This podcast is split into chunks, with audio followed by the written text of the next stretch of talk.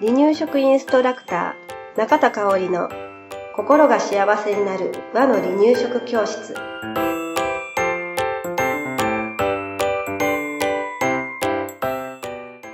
第105回です。番組アシスタントの山本智子です。よろしくお願いします。はい今日もよろしくお願いしますえーとですね前回104回に引き続き赤ちゃんに不向きには、いやー下が回ってない。赤ちゃんに不向きな食品の見分け方ということでお話をしていきたいと思います。うん。えーと、前回お話ししたところは、うん誤嚥のリスクのある食品は避けましょうねっていうことをお話ししました。はうん。で、今日はね、その続きなんだけれど、はい食中毒のリスクのある食品は避けましょうっていうところですね。うん。まあ、赤ちゃんには火の通った食品っていうのを食べさせるのが基本です。えーまあ、煮る、茹でる、うん。焼く、蒸すうん。などね、えー火の通し方はいろいろあると思うんですけれど、はい。えーだからね、うん。生魚、うん。生肉、うん。生卵うん。などの食品は食べさせません。はい。はい。ということが第一。うん。ということでね、えーな、前もお話ししたことがあると思うんだけど、大事なので、これをうん。もう一回お話しします。はい。厚生労働省のホームページに書いています。はい。食中毒予防の3原則うん。ということでね、うん。1、つけない。うん2、増やさない。うん3、やっつける。うんということで、菌をまずつけないようにしましょう。菌を増やさないようにしましょう。菌をやっつけましょう。菌やっつけるというのは加熱するっていうことなんだけどね。そういったことを、ねえー普段大人の食事でもうん心がけるっていうのが大事。うんで、さらに言うと赤ちゃんは、えー大人よりももっと体がね未発達で筋に弱いですので、はいえー赤ちゃんはより慎重にしっかりとこの3つをしてほしいなと思います。うん、でね、例えば、えー時々ありますよね、牡蠣などでノロウイルスが出たっていうような、あのー時、はい。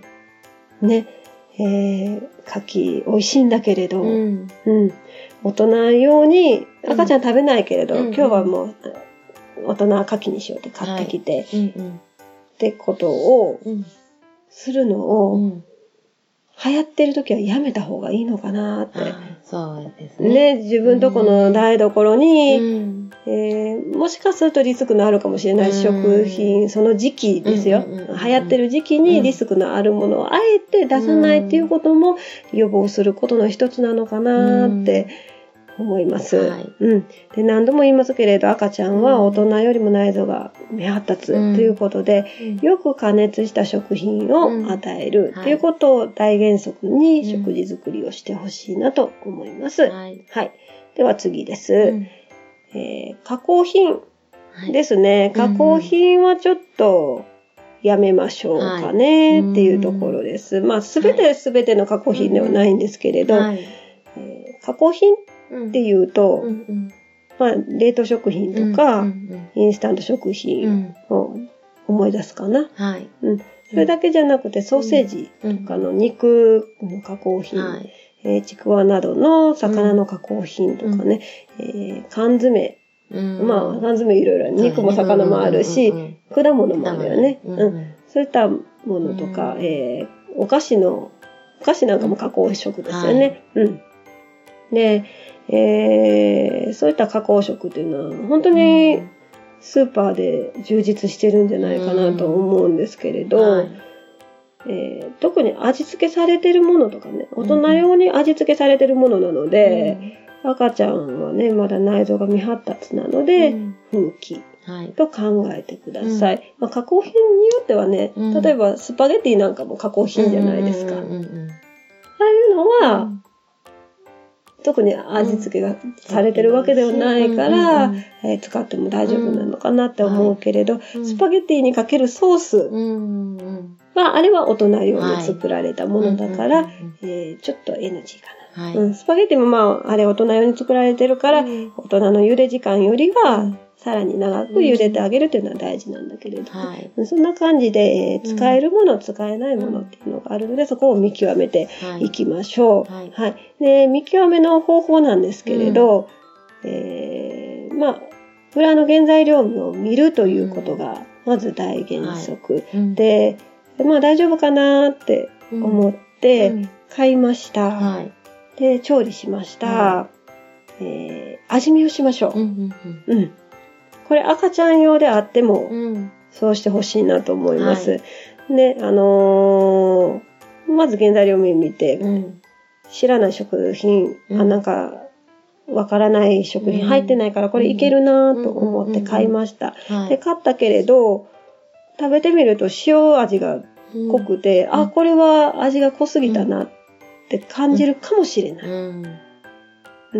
なので、そんな時はね、あ、味が濃いんだったら、うん。ちょっと、湯冷ましをはい。入れてみるとか。うんっていうので薄めてみると、あのーまだね食べた、食べれたりするのでね、そんな配慮をしてみてください。はいはい。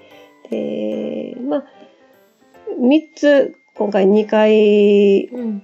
にわたってお話ししました。誤嚥のリスクのある食品、うん。食中毒のリスクのある食品、うん加工食品は、えーちょっと食べるときにうん。気をつけましょうね。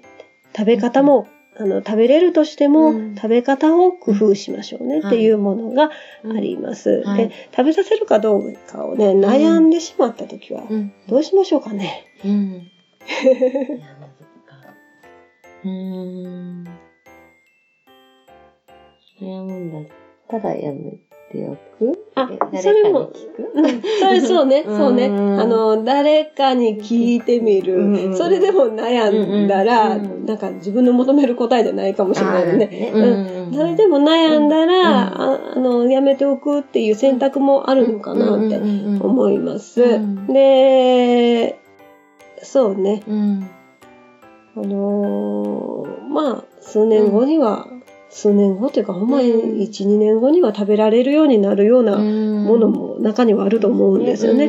だから、まあ今はあえて食べんでもいいかっていうような感じで、食品を選んでもらったらいいのかなって思います。ただ、この、なんだろうな、今回お話ししなかったんだけれど、うん。アレルギーが心配で、えーなんだろう。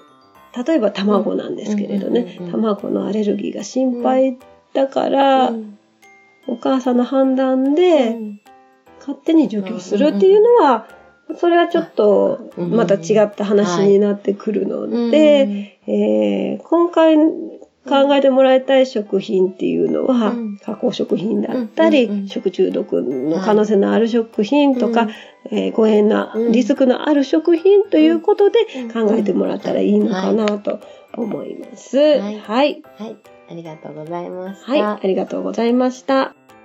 離乳食インストラクター協会では人生80年の食事の土台作りをお伝えするお手軽な和の離乳食パクパクセミナーとじっくり学ぶ離乳食インストラクター協会2級1級講座を全国で開催しています。また、2018年11月からは離乳食の専門講師を育てる離乳食インストラクター養成講座を行っています。詳しくは、離乳食インストラクター協会ホームページをご覧くださいね。